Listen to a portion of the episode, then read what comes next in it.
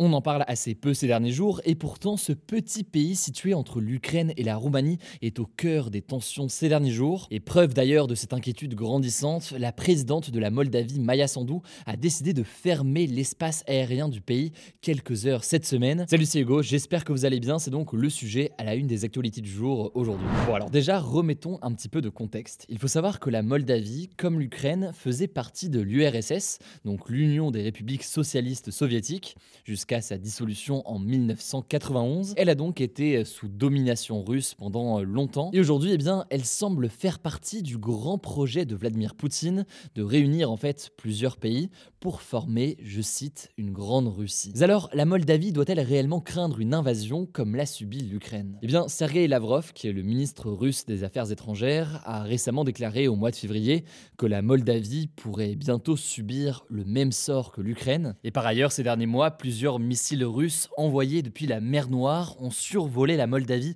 pour atteindre certaines régions de l'Ukraine, et ce, malgré l'opposition de la Moldavie, ce qui montre bien donc la capacité de la Russie à attaquer la Moldavie. Ça, ce serait donc la menace d'une invasion, mais autre élément qu'on peut noter euh, par ailleurs, la présidente de la Moldavie, Maya Sandu, a récemment affirmé avoir échangé avec le président ukrainien Volodymyr Zelensky et avoir été mise au courant de l'existence d'un plan russe pour tenter de renverser le gouvernement moldave. Autrement dit donc un risque de préparation de coup d'État contre l'actuel gouvernement. Cela dit là-dessus, évidemment, ça reste une information à prendre avec des pincettes. Bon, il faut savoir que la Moldavie, c'est un tout petit pays, environ 17 fois moins grand que l'Ukraine, et elle compte moins de 3 millions d'habitants, là où l'Ukraine en compte plus de 40 millions. Et surtout, en fait, d'un point de vue de l'armée, le pays compte seulement quelques milliers de soldats actifs. C'est extrêmement peu, en tout cas, par rapport à la Russie. Du coup, forcément, quand on voit déjà ce que la Russie a fait en Ukraine, ce n'est pas rassurant pour le gouvernement de la Moldavie. Il faut noter au passage, pour avoir tout le contexte, que c'est également un pays pauvre, le plus pauvre en fait de l'Europe aujourd'hui. Et comme le souligne Lucas Aubin, qui est directeur de recherche à l'IRIS et qui est interrogé euh, par Europe 1, la Moldavie aurait donc bien du mal à se défendre en cas d'attaque. Bon, ensuite, pour bien tout comprendre, faut savoir qu'en Moldavie, il y a deux régions qui sont euh, composées de ce qu'on appelle des séparatistes pro-russes, ou en tout cas de personnes qui soutiennent beaucoup plus la Russie. Il y a d'abord un territoire qui s'appelle la Gagaouzie, qui est devenu euh, autonome en 1994, car à la base, eh bien, ce territoire voulait rester en Union soviétique et aujourd'hui, euh, cette population soutient donc ouvertement le pouvoir russe. Mais l'autre territoire qui est beaucoup dans l'actualité, c'est la Transnistrie. On en a déjà parlé d'ailleurs, je crois, dans les actus du jour euh, il y a quelques mois.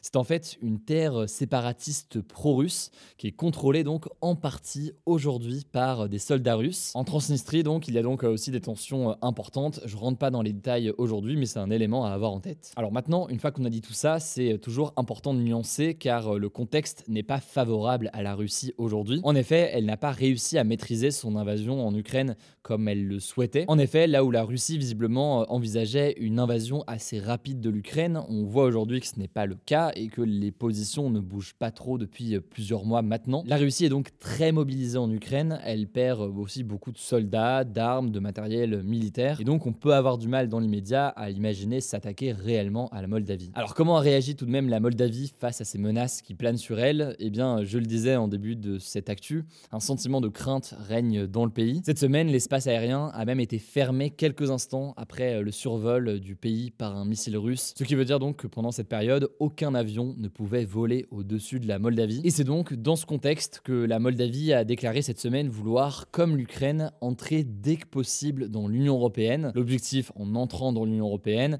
eh bien, c'est de faire partie forcément de cette alliance et de pouvoir avoir une protection additionnelle en cas d'invasion un jour par euh, la Russie. Ce qu'il faut comprendre, c'est que euh, s'il y a certains russophones ou pro-russes en Moldavie, eh bien Maya Sandu est au pouvoir en Moldavie depuis 2020 et elle est connue pour euh, ses positions pro-européennes.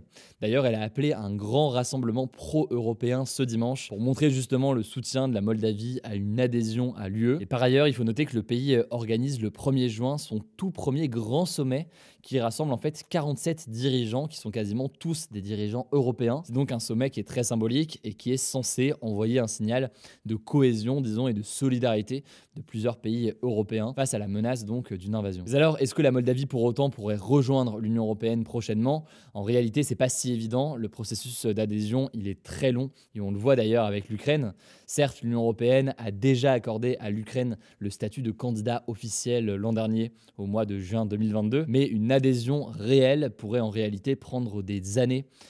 Et donc ça pourrait être le cas aussi pour la Moldavie. Par ailleurs, la Moldavie a pas mal de problèmes, des questions de corruption notamment au sein du pays, une situation aussi économique qui est fragile. Et donc c'est des choses qui pourraient ralentir une adhésion de la Moldavie à l'Union européenne. Quoi qu'il en soit, sujet important, je vous mets des liens en description, je vous tiens au courant et je vous laisse avec Blanche pour les actualités en bref et je reviens juste après. Merci Hugo et salut tout le monde. On commence avec une première actu. Ce vendredi s'est ouvert le sommet du G7 qui rassemble sept grandes puissances occidentales dont les États-Unis et la France ainsi que le Japon. Alors ce sommet est assez symbolique parce qu'il se tient à Hiroshima, une ville japonaise qui a été complètement détruite par une bombe atomique américaine à la fin de la Seconde Guerre mondiale. Les sept dirigeants sont d'ailleurs allés rendre hommage aux victimes de cette bombe atomique qui a fait 140 000 morts au total. Et donc pendant trois jours, des sujets assez variés vont être abordés par les dirigeants des sept pays. Les principaux objectifs sont de réussir à adopter une stratégie commune vis-à-vis de la Chine sur la question du soutien à Taïwan en cas d'invasion chinoise, mais aussi pour réduire la dépendance économique des sept pays envers la Chine. Les sept puissances discuteront aussi de potentielles nouvelles sanctions contre la Russie. Et d'ailleurs, sur le sujet de la Russie, le président ukrainien Volodymyr Zelensky devrait se joindre au sommet pour discuter avec les dirigeants des besoins de l'Ukraine pour se défendre contre la Russie. Deuxième actus, ce vendredi, l'Iran a exécuté trois hommes qui avaient été arrêtés en novembre dans le cadre de manifestations contre le régime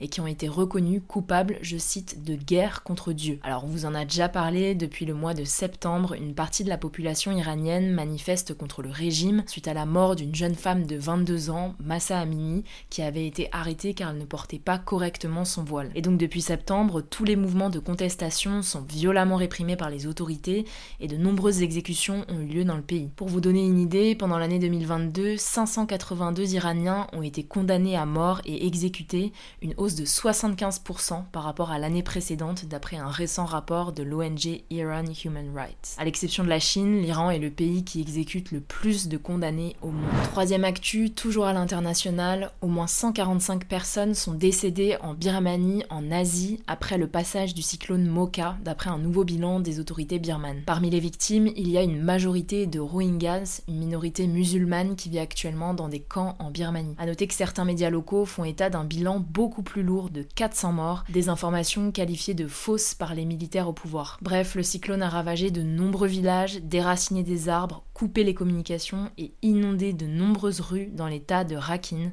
Selon l'ONU, environ 800 000 personnes sont affectées par le cyclone. Quatrième actu, la Cour suprême des États-Unis, qui est la plus haute juridiction du pays, a donné raison à Google, Facebook et Twitter face à des familles de victimes d'attentats terroristes. En fait, des proches de victimes d'attentats avaient poursuivi en justice dans deux affaires différentes les plateformes Google, Facebook et Twitter, car ils considéraient que les entreprises avaient aidé le groupe État islamique, une organisation terroriste donc, en relayant, voire en valorisant par des systèmes d'algorithmes sa propagande, la rendant ainsi plus accessible à ses utilisateurs. Et donc finalement ce jeudi, la Cour suprême a rejeté ces deux demandes de plainte. Selon elle, le fait que le groupe État islamique ait profité de ces plateformes pour partager sa propagande, eh bien ça ne suffit pas pour conclure que les entreprises Google, Facebook et Twitter ont apporté une aide à l'organisation terroriste. Cinquième info, et ça concerne l'actu dont je vous parlais hier sur les enfants disparus après un crash d'avion dans la forêt amazonienne, eh bien il y a eu un revirement de situation ces dernières heures, ils n'ont finalement pas été retrouvé. En fait, ce mercredi, Gustavo Petro, le président colombien, déclarait sur son compte Twitter que quatre enfants avaient été retrouvés sains et saufs dans la forêt amazonienne après avoir survécu seuls pendant 15 jours. Sauf que ce jeudi, il est finalement revenu sur ses propos et a déclaré que les enfants étaient toujours introuvables. Il a expliqué que les informations fournies par l'ICBF, l'Institut colombien du bien-être familial, n'ont pas pu être confirmées et donc qu'il n'aurait pas dû tweeter aussi rapidement sans vérifier. Bref, les recherches